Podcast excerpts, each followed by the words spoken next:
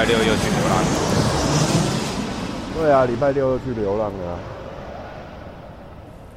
你说礼拜五晚上？礼拜五没有，哎，礼拜五白天呐，礼拜五白天出门的，就往台北啊？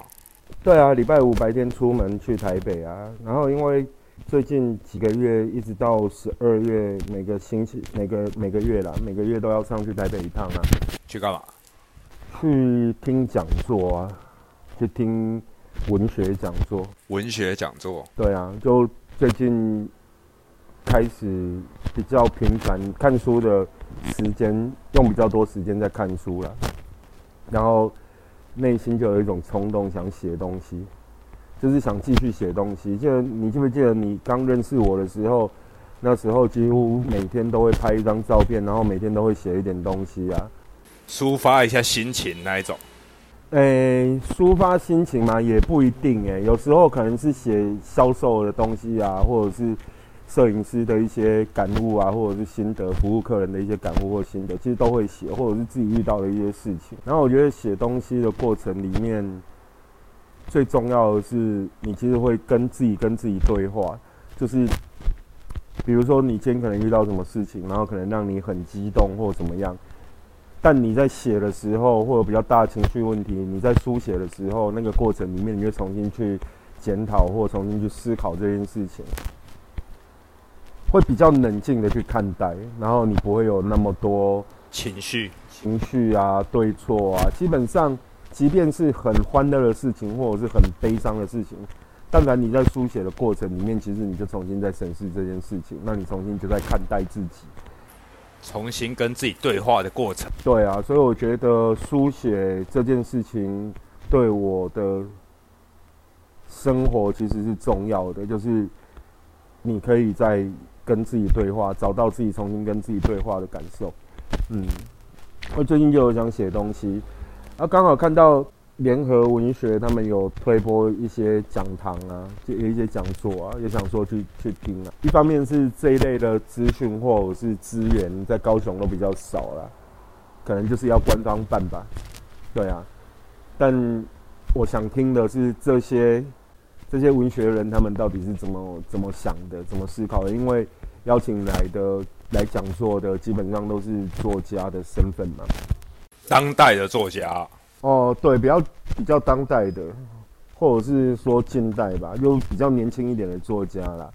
像我还有报他们的一堂，另外一堂课叫是是有一位作家叫张希，张希的写字的方式我就还蛮喜欢的，就他那种。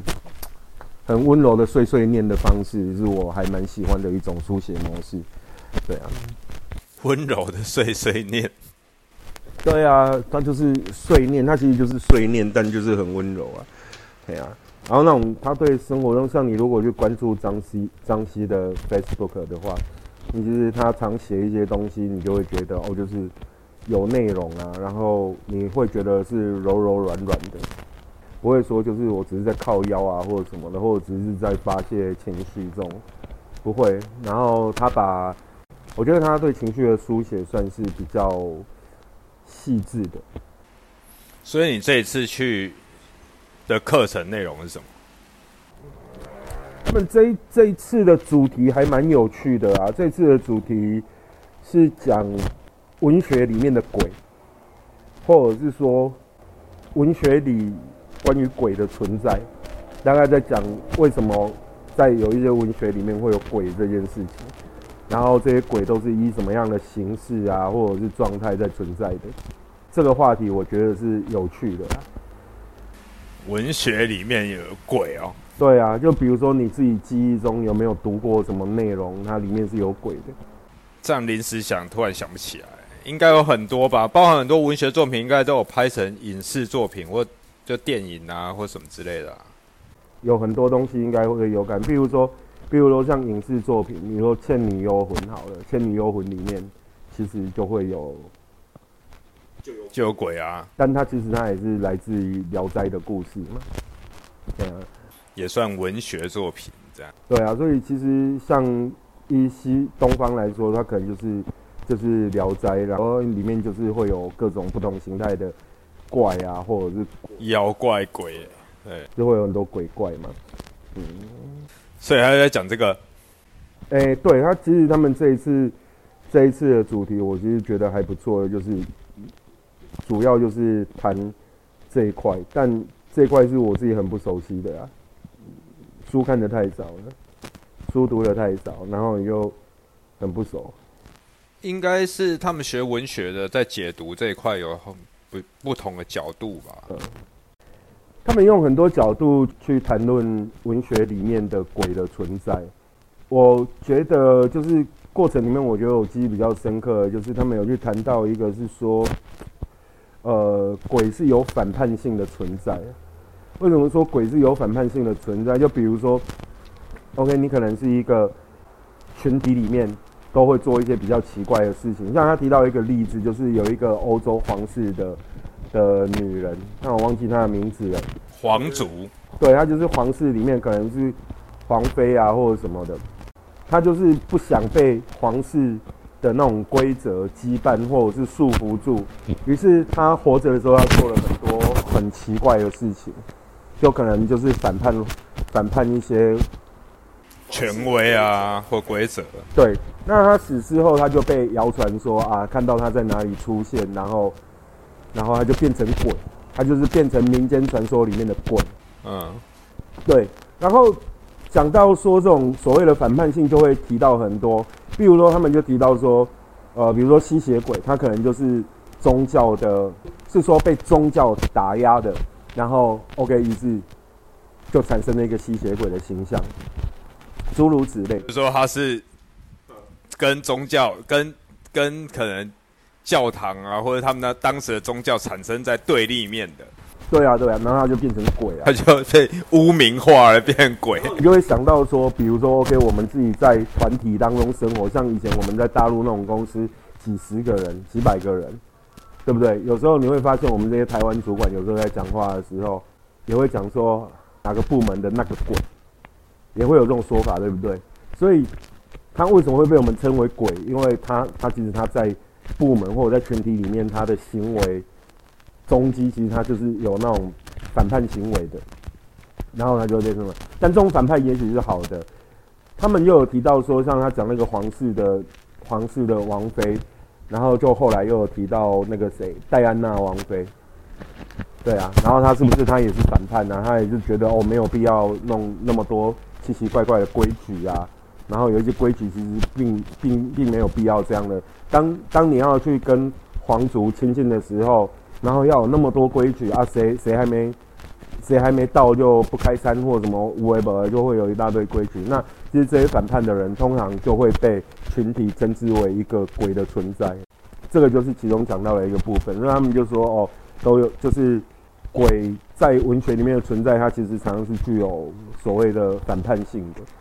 这听起来很像是他在他发生这件事之后，在写这段故事的人把他当成鬼，就等于是说把他污名化了，因为他跟当时的社会没有办法融入啊，或者说他当时觉得很多规则规矩他是不认同的，他算是异类，所以就被污名化。就很像我们可能会知道的，就是比较容易听到的西方，可能就是类似像吸血鬼这种角色，或者是女巫这种角色嘛。女巫她其实她可能就是只是草药用的好，治好一些人，或者是她就会被被很多，比如说我们村子里面的瘟疫啊，就说谁的行为比较奇怪，就说她是女巫啊，就是她的问题啊。感这种事情就是这样。因为其他人没有办法理解他在干嘛。然后可能我们这个群体的恐惧，就借由这个人被欺负，或这个人变成一只鬼，然后好像我们所有的对这个事情、对这个世界环境的恶意跟恐惧，就全部都投射到他身上。然后所有人只要把这一个人消灭了，就觉得哦耶，我们得救了。对啊，这件事情就是有趣的地方。好黑暗哦！啊，事实上是这样啊。你想，你心里面也有一个鬼，对不对？他这一次还有提到一个另外一个作品，叫做呃《黄壁子》。他有提到一个作品叫《黄壁子》，然后他说到这个黄壁子这个故事大概是这样哈，就是有一个女人，然后她得了产后忧郁症，然后去看医生，那心理医生告诉她说，你就什么都不要干，就什么都别做，哦，就包含心灵劳动都不要做，就你不要想。然后你就躺着就好了，你就每天就是好好休息就对了，你就是让自己完全休息，完全放空，心里面也不要有任何的心灵劳动这样子。好，于是 OK，他就什么都没干，然后就看着墙上的壁纸，黄色的壁纸，然后就看着那壁纸，然后壁纸就会开始会动，会有各种变化，他就开始他他就看那壁纸一直在变化，一直在变化，一直到有一天，他他突然觉得自己干自己是那个从那个壁纸里面逃出来的人，对，然后这个故事我觉得很有趣。就是你看看着壁纸，然后你就看着看着看着，然后你就觉得自己是从那个壁纸里面逃出来的人。对，然后他们就提到说，他们就提到说这个这个故事，然后它其实也是另外一种鬼的象征，就是你自己的内心里面，比如说你被很多东西束缚住，你在看待这些东西的时候，就是比如说你在看待某一个事件，假设这个壁纸是人生当中束缚你的一件事情。但当你很仔细、在很很好的去检视这件事情的时候，其实你从里面跳脱出来。然后，于是这个女生就把把她看到壁纸在动，跟自己怎么从壁纸里面逃出来的故事就写下来。写下来之后，她把这个作品就拿去给给她的精神、精她的心理医生。对，然后拿去给她的心理医生看。其实，我觉得我个人觉得这个故事的意涵就是，你把自己。心里面的那个鬼砍掉了概念，那你把自己心里面，你可能有一个自己恐惧的事情，或有一个束缚你很久的事情，然后你就把这一个这一个念头，把这一只鬼就把它杀了，对，然后你就重新获得不同的状态跟自由，这样，这样。所以他等于是看着一个黄色的壁纸，然后就获得疗愈，从里面跳脱出来的。我跟你讲，有一次，有一次我从湘江大桥上面经过。那时候摩托车，因为在那时候的长沙是禁摩嘛，所以我们在过桥的时候，我们会去骑那个骑那个人行道穿过去，然后我就在桥中间停下来，哎，就盯着那个湘江看哦，然后那个水一直流啊，你看得到它那个波纹嘛，那个水流的波动啊，他就看得到那个东西，因为觉得有一种被吸进去的感觉。我那时候跟一起的同伴说，我说干。你看，一直盯着那个水看哦，你就会了解哦，为什么有那么多人会选择跳河自杀了？就是一直看看看看，你会想跳进去。他在召唤你，是？看，现在讲到鬼，要讲到灵异，是？啊，是真的，就是你看那个水波在动，然后因为你就我就其实那一天听到他们在讲黄壁子这个这个故事的时候，就是我直觉也真的就是想到。那个时候我在湘江的桥上，然后盯着那个水看，因为很高嘛，那个江很大，高啊，很高，高啊，然后你一直盯着看，真的你会有一种想跳下去的冲动，很奇妙，对不对？像被融入了，是？对你很像被那个河下面的那种漩涡啊，或者是那种波纹啊什么，然后就被它吸引住了，然后你越看越入迷，然后你会看到更细的它在波动的东西，这太可怕了吧？真的啦。然后你会，当你融入之后，你会有一种嗯，刚好想，就是你觉得你你应该是置身在里面，属于那里面的人。人家是在讲说，这个黄是因为什么都不能干，在那边很无聊，看到那个墙，然后自己在那边演戏，内心戏投射在那个壁纸上面。你他妈骑车骑到一半，会投射到江里。没有啊，我是那一天刚好停停下来看，然后。我们高中的时候，因为我们在高美馆旁边，学校在高美馆旁边啊。高美馆那时候刚盖，有很多很漂亮的草地。啊，有时候我们就翘课的时候，就会去躺在高美馆的草地，啊，就会盯着天空一直看。啊，看着看着，你就会觉得自己好像要飞进去。你没有这种经验吗？没有哎，看真的啊，真的我会有这种经验。啊，有时候你会可能盯着路上的某一个角落看，那你，看看看很久。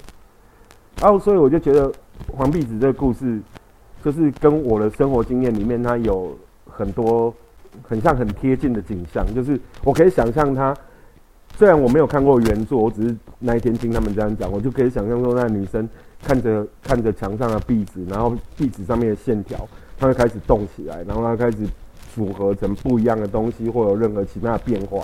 然后有一天你发现，哦，干，原来我自己是壁纸里面的人，我是从里面跑出来的。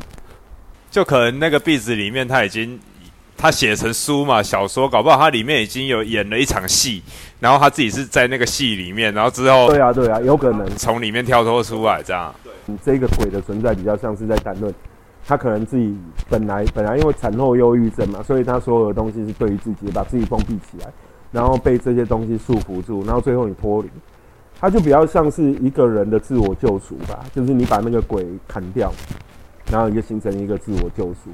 就像你前面讲的啊，就是当一个人他做出假设他做出反叛，或者说他做出其他大多数人无法理解的事情的时候，或者是他不被大众认同的时候，或者是大众要打压他的时候，他会把它变成鬼嘛？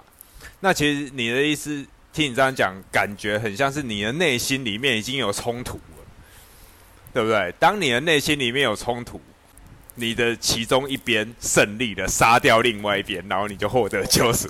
对啊，你这么说好像也对呢。对啊，等于是你的心理很像发生冲突，然后你有两个假设不一样的理念在碰撞，然后你自己没有办法，你必须要杀掉一边嘛，不然你就是在那边纠结啦。对啊，没错。感这样，这样感觉也是这样。如果是冲突，用冲突来解释的话，这样很像常常都会有这种冲突。一定的啊啊，人不就是好像就是人一辈子，你就花很多时间在在在，比如说砍掉自己心里面的某一只鬼啊，然后那个鬼可能一直都有，或者然后一直出现，对不对？呃，每个阶段出现不一样的鬼，可能被吓到的，就是我们呃，又比如说，OK，为什么人家会说你可能要花一辈子的时间去疗愈你的童年？对不对？然后那个童年可能躲在你心里面很久，然后那只鬼躲在那边很久，你可能看到什么东西会怕。好，比如说你你讨厌你讨厌户外运动，一定有你的原因嘛。然后那个原因不一定只是因为明的说是哦，我讨厌夏天蚊子多，但很有可能为什么你会讨厌蚊子多？它可能还有另外的原因。只是说我我自己没有办法解释，就受过创伤，是不是？对对，你可能可能某一件事情是因为你受过这个创伤啊，对，也有可能。哦，就比如说我们爱流浪，那我们到底内心里面到底是受到什么创伤，导致我们爱流浪？对啊，然后这个可能是我们自己都没有到目前为止，我们自己都没有解释到的。不是解释到啊，这没有答案呐，因为啊，它可能是你童年的时候，可能有某一种原因，然后让你造成你爱流浪。那不一定是伤害哦，不是，因为我理解，当然你说童年，有的人可能是，但是我的理我自己的状况，我认知到不是诶，因为我我在我刚出社会没多久的时候，然后有一次，有一次，这我很像有讲过，有一次我弟就是他女朋友是出版社，就是他现在的老婆是出版社，然后有认识一个在写星座的。然后他会用星座排命盘排出来，就是用那些星星排出来，像紫微斗数那样可以算出来流年。然后他就帮我排，他就说我是那种要离家很远去发展的人，因为这种就不是童年受到创伤，他等于是你有可能是你写在基因里面的，就是说你就是这样的人，你就不适合会留在家家里，或者是你认知的家，你就要离很远。呃，解释是他从那里面看到的一个现象，他是这样子解释，所以我自己也会觉得，哦，那有可能你就是你就是要处这种流浪性格啊。啊，但那也是你相信你相信的而已啊。对，但是他还有讲哦，他就说，哦，这个可以看出来哪一个坐标，哪一个定位，就是说你在那里发展会比较好。他还在那边排，然后还帮我看说，哦，这个位置很像是在南韩啊什么的，他是这样啊。所以，那你为什么后来没有去南韩？不是啊，我就是，我就没有刻意，就是像像你讲的，我可能就听听，我会觉得也有有一点胡乱啊，对不对？那就是你心里面的鬼啊！你说，我觉得他在胡烂，但是他是鬼，不知道，反正我觉得这种很像，很像怎么去理解这个。内心的冲突，跟你要怎么消化内心的冲突，对，这种这种我觉得很像，多多少少都会遇到过啊。对啊，只是说有的人会很强烈，像你讲的，啊，他就会反映到生理啊，影响到他的日常生活，所以医生才会建议他说：“哦，啊，你可能就是要什么都别干，别干了。”就是他很强烈，就是他有很执着啊。会啊，人生一定都有一些执着的事情啊。对啊。但有些执着它就是不好的啊，所以才会说要你可能要透过其他的方式。他可能是已经影响到他的身体，呃，影响到他的日常生活。很像他们这次还有提到另外一个作品，就是有一部电影叫做《胭脂扣》，就是那个谁梅艳芳、张国荣跟万梓良演的。我不知道你有没有印象哦。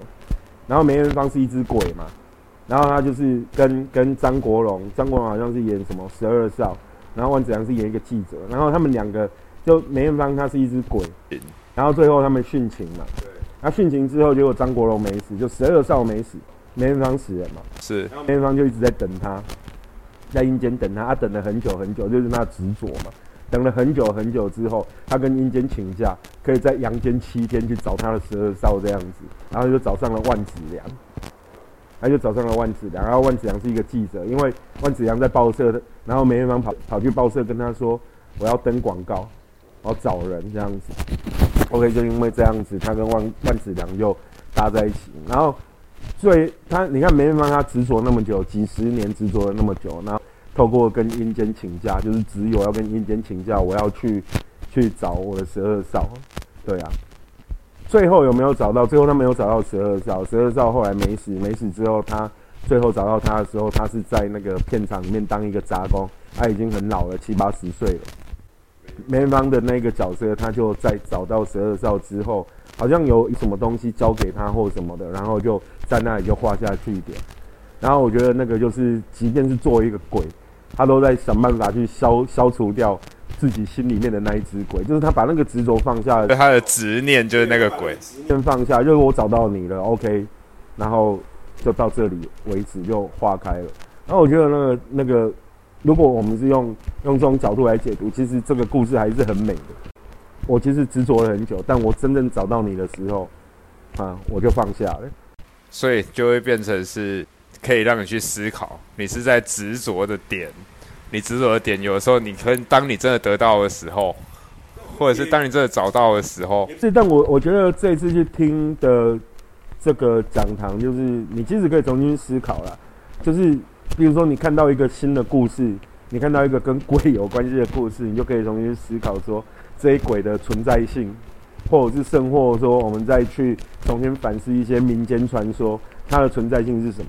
像我不知道你小时候有没有听过，有一段有一段时间，到处都会谣传说台湾有僵尸在路上跑，很像有哎哎，然后然后就你们隔没几天就会听到说，哎，那个僵尸现在到宜兰了，然后僵尸靠近台北了，我不知道你有没有有没有经历过这一段。我记得有僵尸这件事，因为那时候僵尸片也很多，但是我没有印象到就是在台湾到处跑啊。叫我说，他们就有说，就那个其实是有推进的啊，它有那个时间距离推进的啊。然后就是比如说，OK，可能哦，到到到云林了，到哪里了？然后哦，离高雄不远了，啊，现在在南子，那僵尸现在在南子之类的，诸如此类的啦。对啊，像他们这一次他们也有讲到这段故事，我也觉得很有趣。哦，就讲到台湾那时候突然有僵尸出来啊，他们这是怎么解读？那怎么解读？那一定是社会性啊，它有几种可能性啊。哎，就他有提到一个，其中一一个谣传是说，就是因为那个西海岸的黑道啊，他们要走私啊，干嘛？那那一个年代确实走私也很猖獗，所以就编了一个这样的故事传出来，然后让大家晚上不要在外面乱拉蛇，然后他们比较方便他们走私。他们他你去上课，他这样解读？对他们他们有有说有一个这样子的传说，不是这样解读哦。如果我们退回来看我们自己的。成成长经历来说，他好打比方说，他可能有没有可能是政府的政府传出来的？有可能啊，他可能为了管理，例如说，假设现在宵禁好了，然后我们要实施宵禁，可是我怎么劝你回家，你都不会回去啊。然后我又哎，对，有僵尸在路上跑，你可能就不敢出门啊，对不对？对，有可能这是一个方法，就跟政治扯上关系。哦。现在这个年代干什么跟政治没关系？特别是又要总统大选 我跟你讲，晚上不要乱出门，有僵尸要跟政治扯上关系。只是我只是打个比方说啦，就有很多东西都是用这种谣言传出来的嘛。啊，其实就是，就比如说传出来有一只鬼，那有很多东西有可能有任何政治的某一些口号或什么，它可能也是一只鬼啊。嗯哼，政府可能创造出一只鬼来，比如说好。呃，我是某一个政党，然后我可能讨厌另外一个政党，然后就把那个政党描绘成一只鬼啊，污名化。对啊，我就把它描绘成一只鬼啊，那、不就是这样吗？对啊，所以你看我们真正生活当中有多少的鬼都是用这种形式在存在的。当然啊，因为你用这样子的污名化，就是你把它形容成一个鬼的时候，第一个你就是让人家产生恐惧啊，来达到他的目的呀、或者是讨厌呐，对不对？所以才有讨厌鬼啊。讨厌鬼的意思，对不对？对啊，就像就像我可能哦，我可能很讨厌你，我可能就会跟你身边的人都说啊，他不好啊，怎样啊，对啊，然后你就被他污名化了，然后你身边可能有一些人他也信了，然后他们就开始跟你疏远，然后不跟你接触啊，或什么的。那你很有可能你就是他心目中的一只鬼啊，他想办法把你杀掉啊。太可怕了吧？现在有这么可怕吗？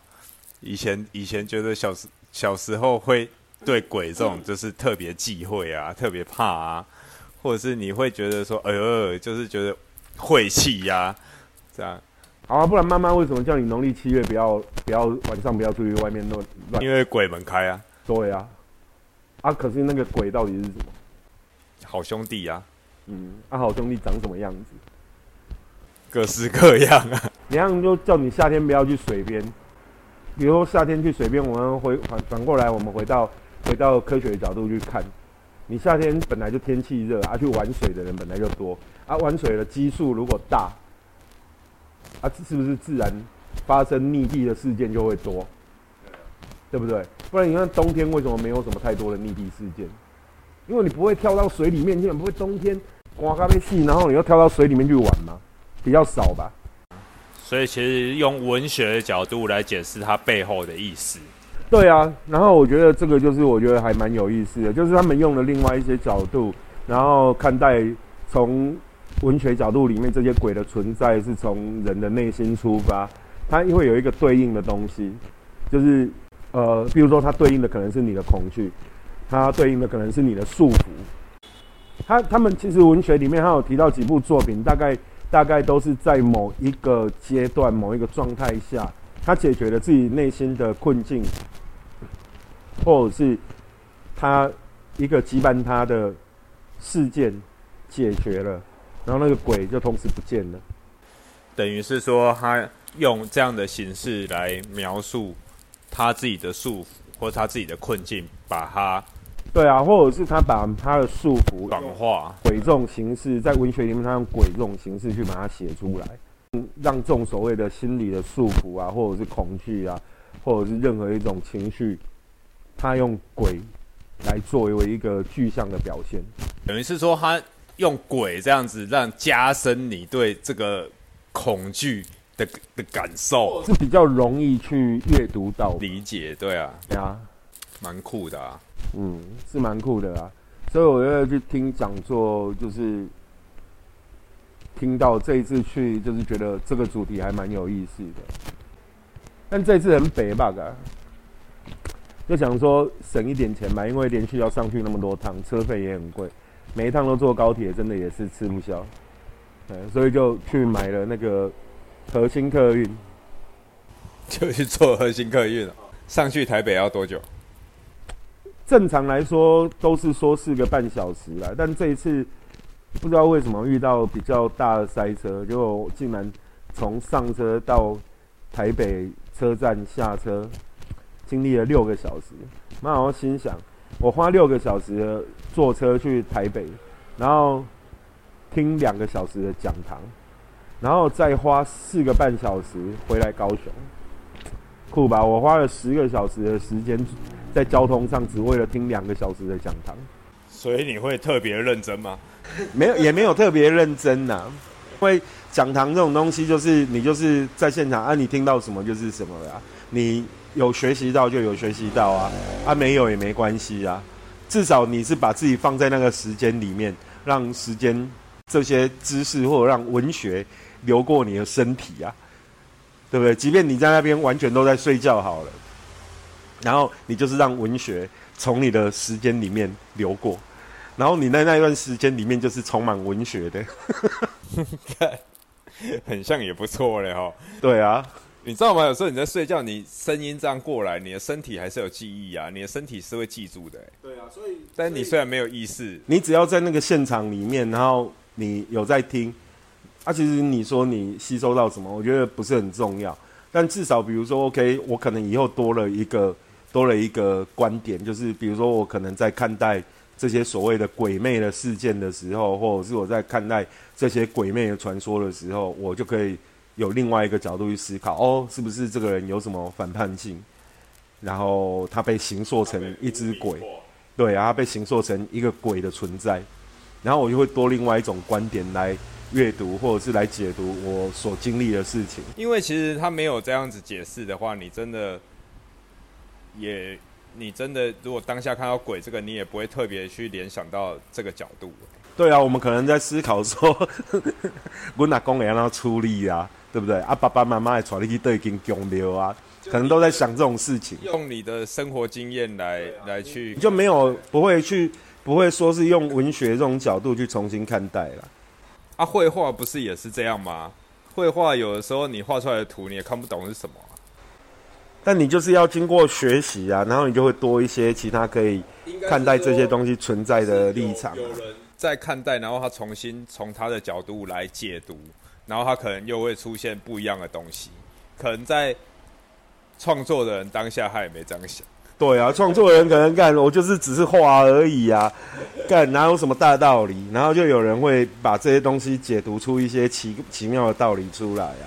像我以前大学有一个教授，他就讲啊，他因为他是做复合媒材，复合媒材就是他在油画布上面，他用了各式各样的的素材，例如他可能剪树枝啊、报纸啊，什么乱七八糟的东西啊，把它粘在上面，贴在上面，然后再重新去重新去创作它，重新去去把它换一个形象，或者说要重新在这样的基础上去做一个创作。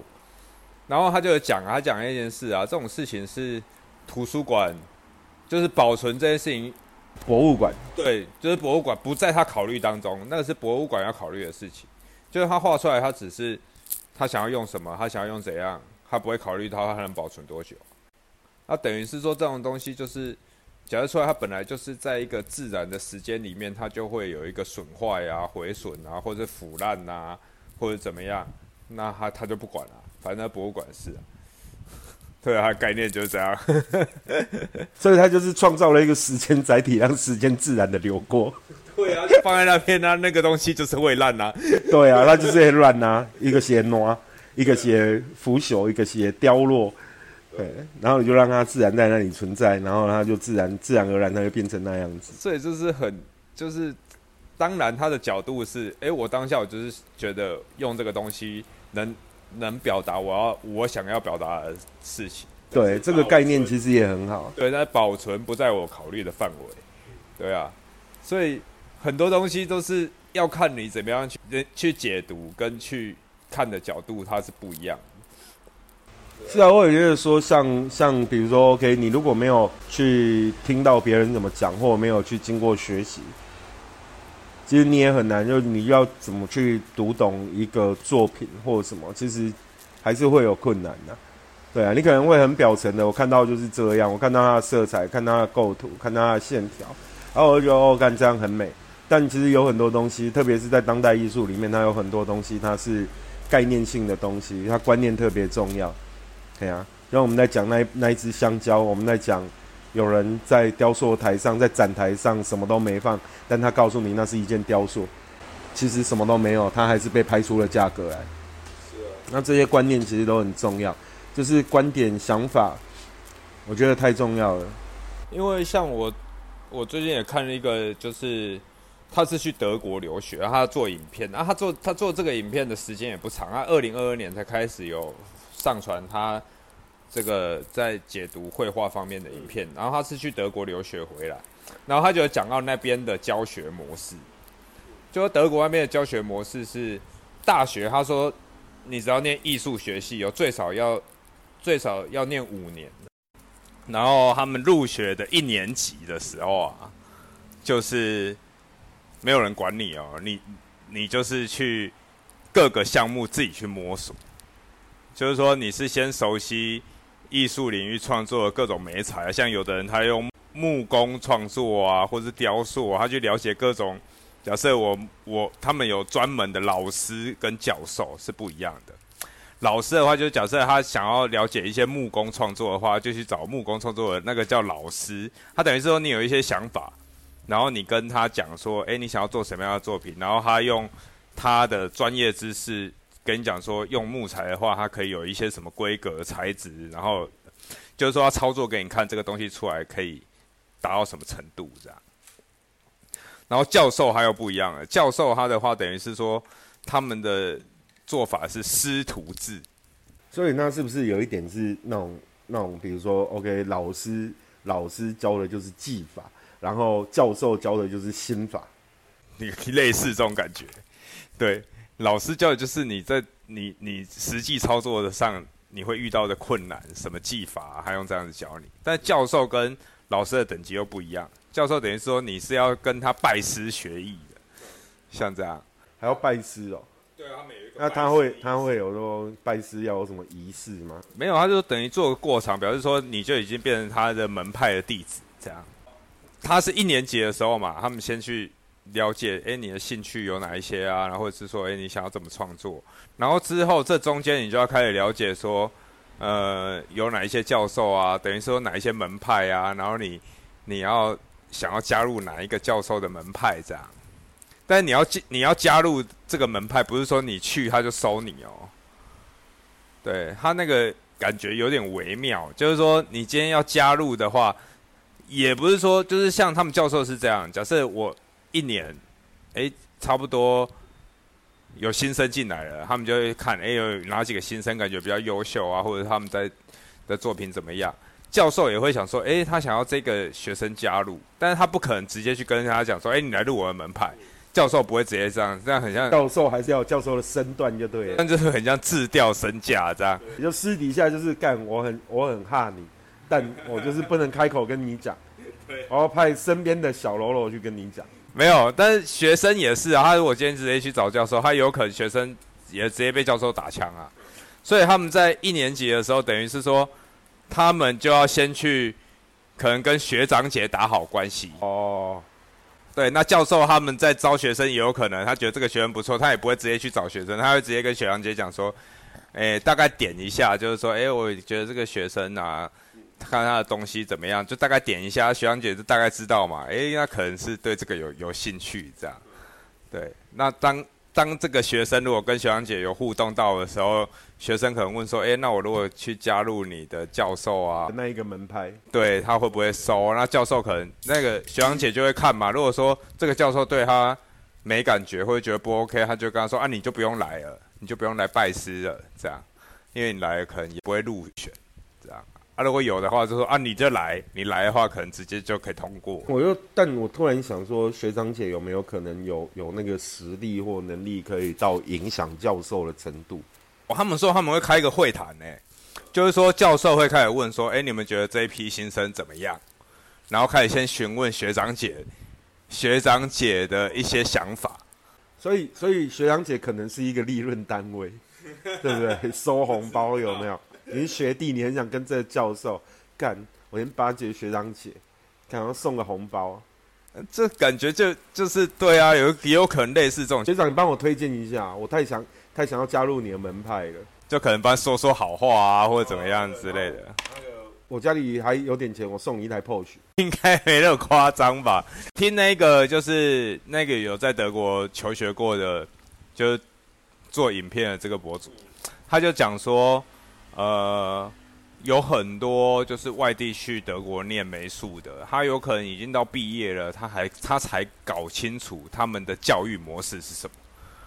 对啊，有可能有很多台湾的去，然后去已经入学了，然后他发现说怎么是这样子？他以前就是画写实的，很会画，但到那边他觉得怎么很像不是教这种东西，也会有类似这种情况。因为他们已经不是在教技法了啦，他们的重点是在观念上的。他们等于感觉就是在教艺术家啊，就是一个思想模式的引导吧。他已经不是说 OK，我教你怎么把这个东西画得更好啊。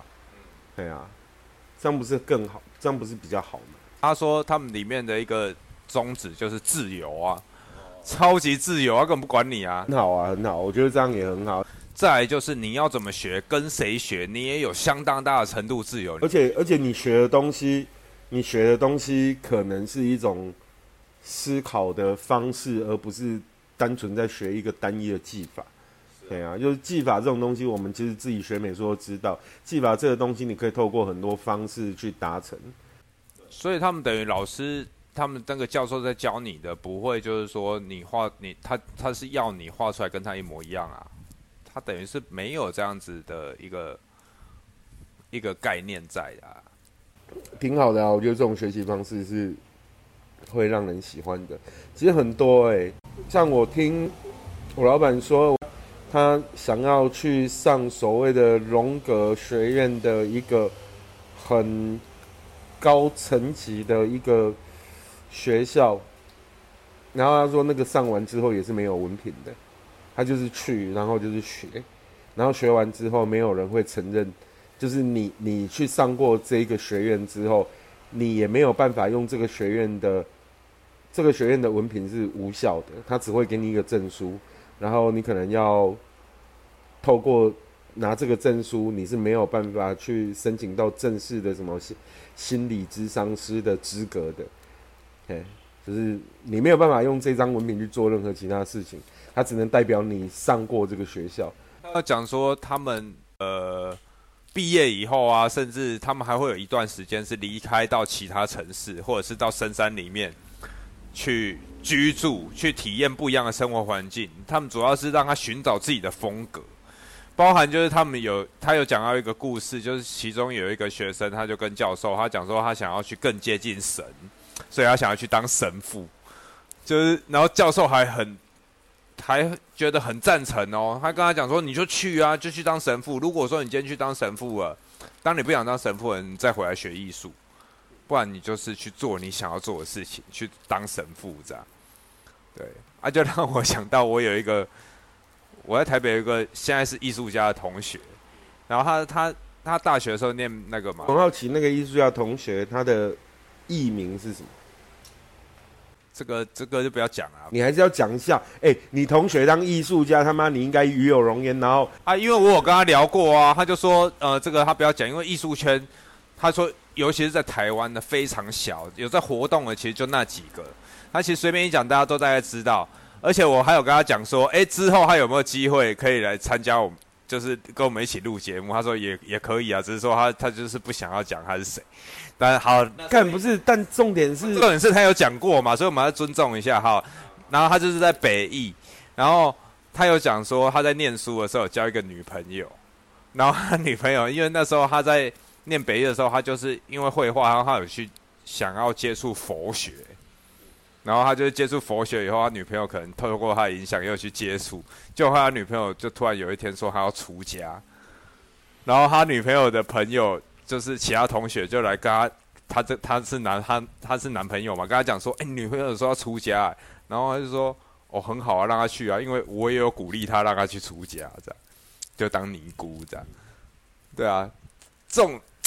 我不知道哎，我听他讲，我也觉得就是有点胡乱哎。但是 你觉得你你同学在胡乱，还是 我觉得同学有胡乱？你是觉得他胡乱的是第一个是故事是胡乱的，第二个是你觉得他是不可能支持他女朋友去出家的？不知道，我就这种胡乱，就是说我靠，这种事情竟然真的在发生在现实生活里面。就是说，当然他跟。跟我们一般人理解，就是有男女在一起，可能，然后如果说我们以结婚为前提，我们长期相处，我希望怎的为前提，好，我们希望，当然你出家以后，我们就是代表着我们可能就是要分手嘛，因为你就是要出家了嘛，对。但是他的他的想法就是会让我觉得，哎，没有哎，他就觉得说，哎，很尊重，哎，就是鼓励他去这样。然后他鼓励他去这件事情，让你觉得不可思议嘛？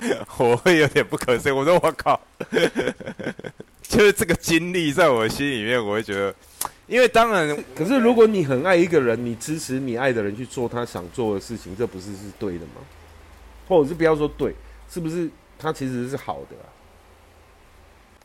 当然了，你用这样的角度去看的话，当然是会觉得这样是好的。就很像说，就很像说，如果你今天有一件事情，你很想去做，别人都觉得干这是一件不正常的事情，然后看，结果每一个人都在阻止你，你会不会不爽？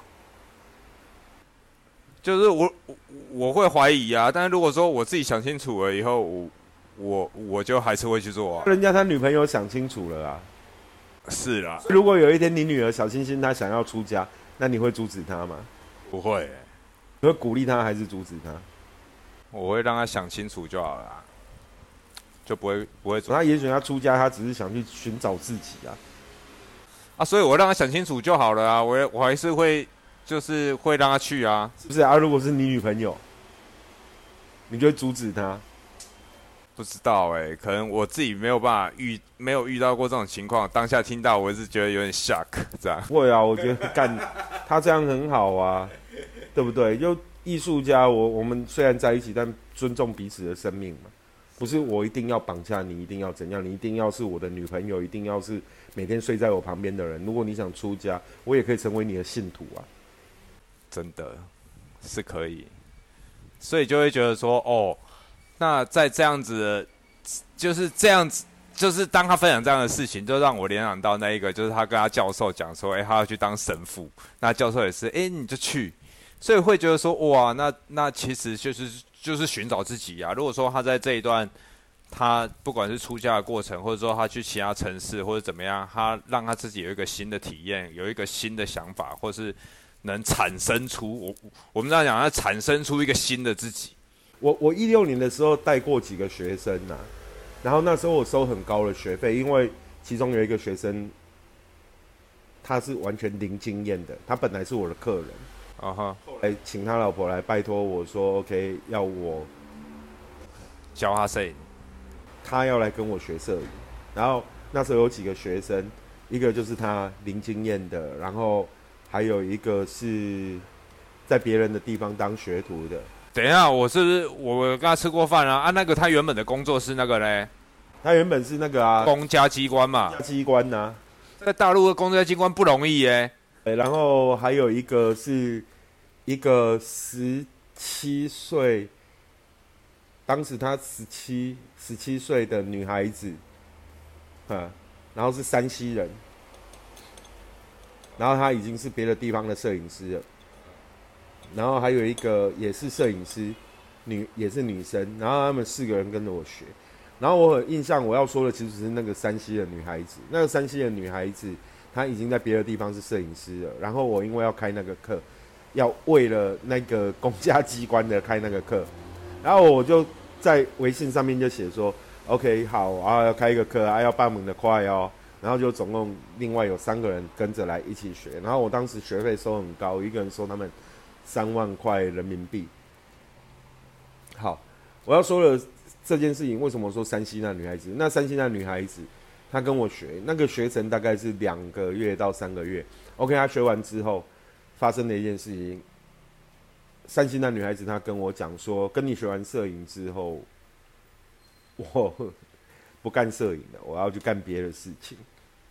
出家了，对？没有类似。然后我就跟她讲说。这样很好啊！我说这样很好。如果你透过摄影这个过程、摄影的学习的过程跟实践的过程里面，你去看见自己，那摄影这件事情对你来说就是好的，就是有帮助的。所以你不一定要说 OK，我花了钱，我花了时间去学摄影，然后最终你还是要走这条路，一定要走这条路，然后死刻在这条路上。我觉得没有必要。就你有时候你去学习一个东西，是为了搞清楚。它是什么东西？比如说，OK，我可能哦，我我去学美术，然后我学了美术之后，它可能增加了我更多对这个世界的解读跟看法，对不对？但我不一定要去走美术这条路。是啊。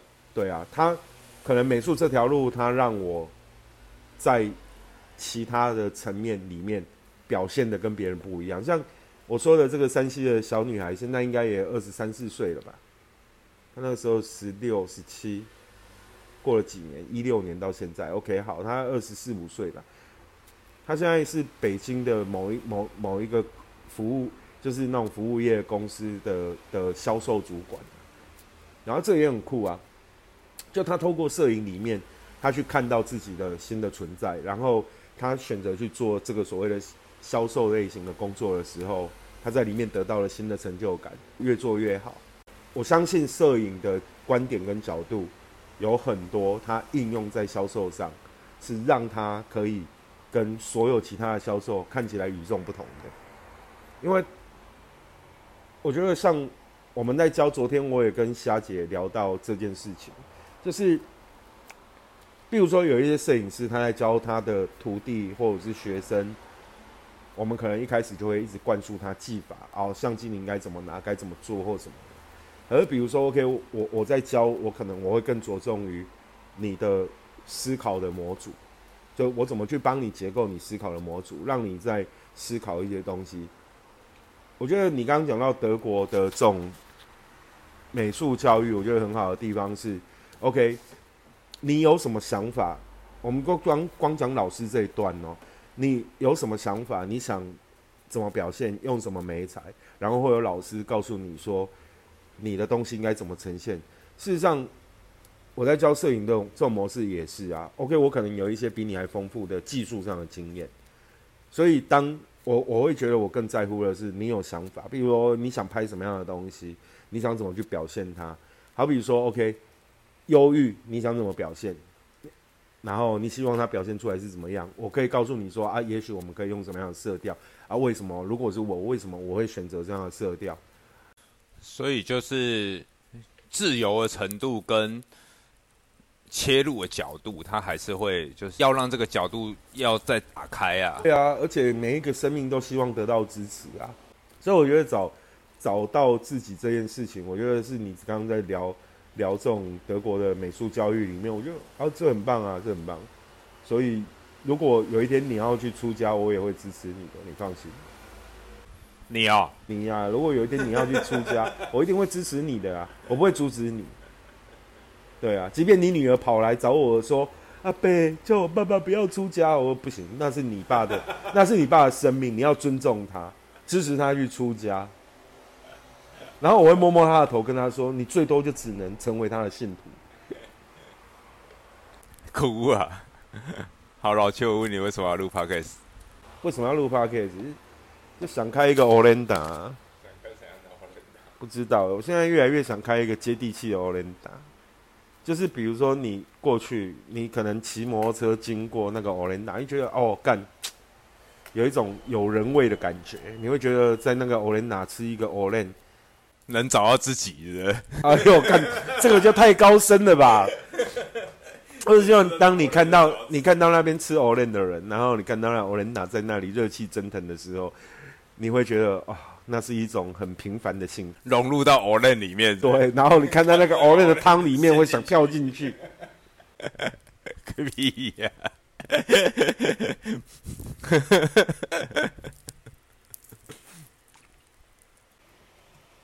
哦，我想看 Olenda，就是可能越来越趋近于平凡吧。唯一可能不同的就是，那个 Olenda 背后会有一个，威士忌强，然后你威士忌想要会有一个，会有小巴充满肌肉，穿着正式服装在那边帮你服务。而、我可能就是后面那个洗碗的，因为我没有办法穿正式服装穿穿太久。我突然想到呢，对啊，以前妈呀，你以前啊做门市啊，怎么可以每天穿那么正经，然后在那边站那么久？我好佩服你哦，我做不到。对啊，没有在那边站那么久啊。我我那时候是做，我那时候做婚纱业务，做门市以后变瘦的，因为每天你要一直带着客人参观嘛。然后我们那栋楼有三层楼，所以你就要上上下下，你就要跑来跑去。对啊，你看我们今天走几公里？六公里，对不对？我们今天走六公里，其实没有多少步数，可能可能六千到八千步，看我们步伐大小啊。对啊，因为我有一次走走那五六公里，大概八千多步，然后有一天就是一个人在走，然后步伐跨很大，就是摆手动作加大，想说紧也拉一下这样，然后才走五千多，快六千步而已，竟然可以差到两千步，太可怕了。好，那那不是重点，我说的是，其实像我们在婚纱业，其实还是有很多人不为人知的那个什么辛苦的地方。我记得在大陆的时候，每次去外拍回来，一看那个微信步数，干都是一万八到两万二之间的步数呢。那我想哇，你说一整天下来啊？啊，只是正常工作哦，正常工作这样，然后你就想，我如果八千步走五公里，那我光一天我服务一对客人，拍完拍完一对客人，我走的步数有两万步上下。我一天一天光正常工作要走十来公里，是啊，有啦，健康啊，健康比较重要啊。对啦，所以我们开一个吃了我们的 o l e 会变健康的地方，但很难呢。找到自己呀，没有啊，找到自己比较重要。我们思考一下，找到自己这个问题，如何透过吃 o l e 找到自己？我觉得下一次我们录音的时候，我们可以来聊聊如何。如何透过吃 o l e n 找到自己？我们讲讲 o l e n 里的人生哲学观。哦 o l e n 里的对人生哲学，屁！或者是你做一面那个威士忌墙，会让人家陷入到里面的威士忌墙，行不行啦？我们下下一次我们就讲这个主题好了。下一次来聊聊这个主题。屁！如何透过 o l e n a 找到？找到自己，或者是呃，Olen Olenda 里面的那个人生哲学。好了，先这样。